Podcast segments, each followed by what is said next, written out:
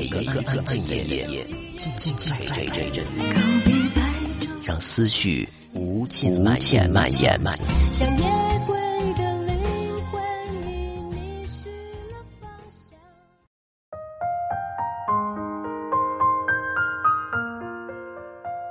我发觉微信里好多人原本三天可见的朋友圈，现在呢，都打开了限制，又回到最初的所有可见了。我的一位好朋友就是这样啊，前些天他三天可见的朋友圈，昨天被他改成了所有可见。我就问他说：“你为什么又要改回来呢？”他说：“其实最开始他设置成三天可见，只是希望我们在看到他朋友圈的时候，会觉得他比别人要多了一些神秘感。可是他后来发现，根本没有人去看他的朋友圈，可能他的朋友们一天都不想看，只能看见三天的他的朋友圈吧。是这样的，很多朋友想通过朋友圈了解到我们的近况，可惜我们设置了三天可见。”没有了三天的限制，我们可以看到彼此曾经不曾留意的内容。我们会发现这个人物的形象更加的鲜明，性格更加的鲜活。即使有偶尔的抱怨和牢骚，也只是觉得他活得真实，丝毫不会觉得这位朋友有郁郁寡欢、小肚鸡肠这些负能量。通过你展示的朋友圈，我们觉得彼此的距离更加的近了。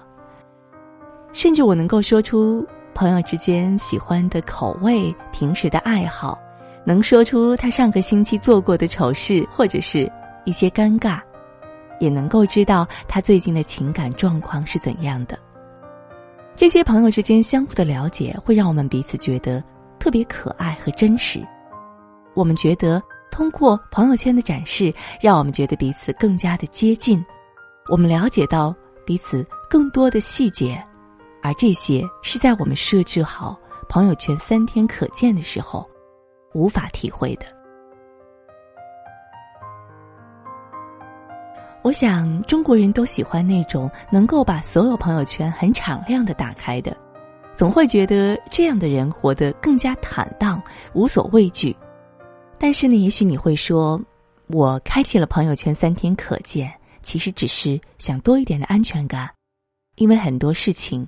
很多我发的内容，反正三天之后又都看不见了，所以我不在乎我发些什么，发什么都无所谓了。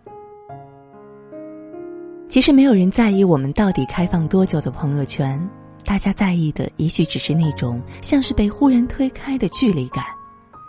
我向你掏心掏肺的展示着我的全部生活，可是你却不断的提醒我，对于你的世界，我只有三天的权限。我给了你看了全部，可是你却藏头藏尾，这首先就很不公平啊！虽然你也是无心的，所以无论如何，既然是朋友，我是不打算只把自己给你三天的，我会好好的把我的生活全面的展现给你看。当然了，我还想说的是，朋友圈也并不是我们了解一个人的唯一方式。除了朋友圈之外，我们可以聊天，可以打电话，可以出来约会，可以通过各种各样的方式去了解对方，不一定非要完全的去依靠朋友圈去了解一个朋友。最后，我还想说啊，如果你仅仅因为对方的朋友圈只对你展示三天，就觉得他没有把你当朋友，那说明你们的友谊。也仅仅可能仅限于微信和朋友圈里吧。我个人倒是有另外一个观点，那就是比起朋友圈三天可见，朋友圈对你分组才是最可怕和冷漠的。因为朋友圈三天可见是对所有人的，并不可怕，但是单独的被人孤立开，设置对其可见或者对其屏蔽不见，才是。最让人担心和难受的吧。荧屏中画面很乱，见底的咖啡一回回填满，简单又寻常的嘘寒问暖，曾在我心里多千想万盼，人群已慢慢离散，空旷的座位没有人作伴，故事越圆满越觉得孤单，才发现分担确实很难。怕什么孤单，学会了勇敢，不会再小心翼翼的试探。之前没有你。也一样习惯。掉下的泪水能哭给谁看？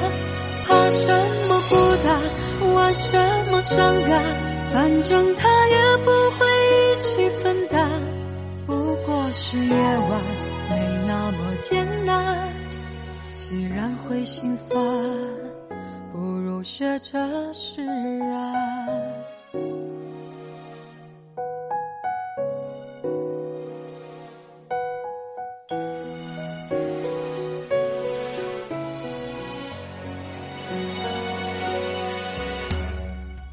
瓶中画面很暖，浅底的咖啡一回回填满，简单又寻常的嘘寒问暖，总在我心里多千想万盼。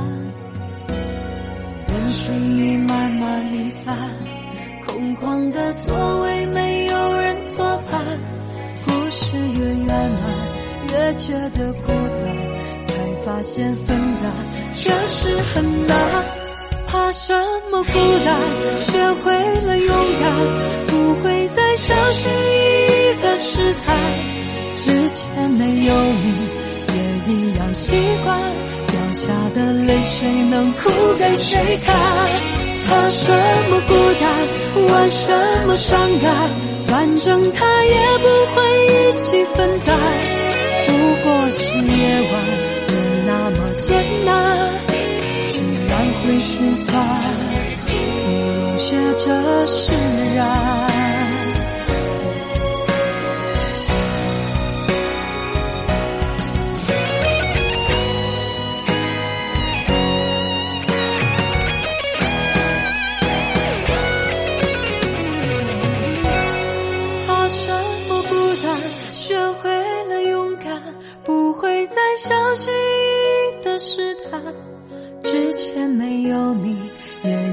习惯。掉下的泪水能哭给谁看？怕什么孤单？玩什么伤感？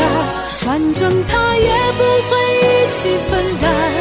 不过是夜晚没那么艰难。既然会心酸，不如学着释。